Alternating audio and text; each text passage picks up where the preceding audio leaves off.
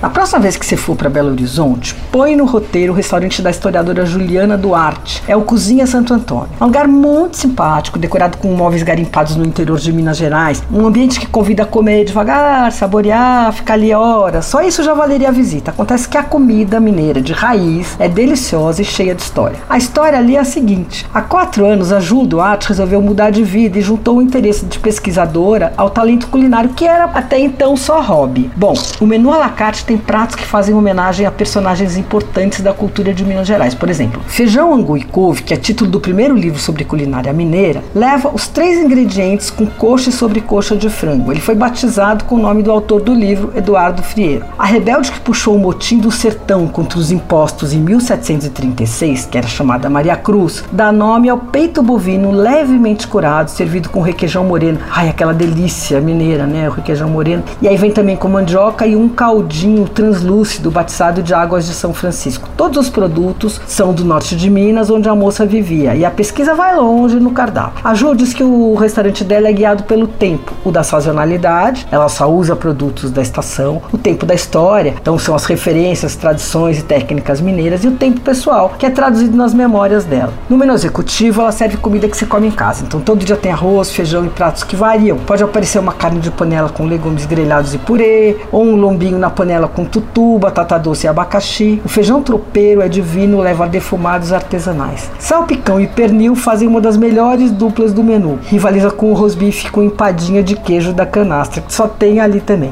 Para acompanhar, tem vinhos espumantes mineiros e uma carta de cachaças dividida pelas diferentes regiões produtoras do estado. Ah, repara na cozinha aberta, ali só tem mulher trabalhando e a explicação é simples. Durante a pandemia, o restaurante é acabado de abrir. Só as mulheres aceitaram voltar para trabalhar e garantir o delivery. Ficaram. Bom, Cozinha Santo Antônio só abre no almoço de terça a domingo. Fica na rua São Domingos do Prata, 453, no bairro de Santo Antônio, em Belo Horizonte. E o Instagram é arroba cozinha Santo Antônio. Dá uma olhada lá. Você ouviu Por Aí.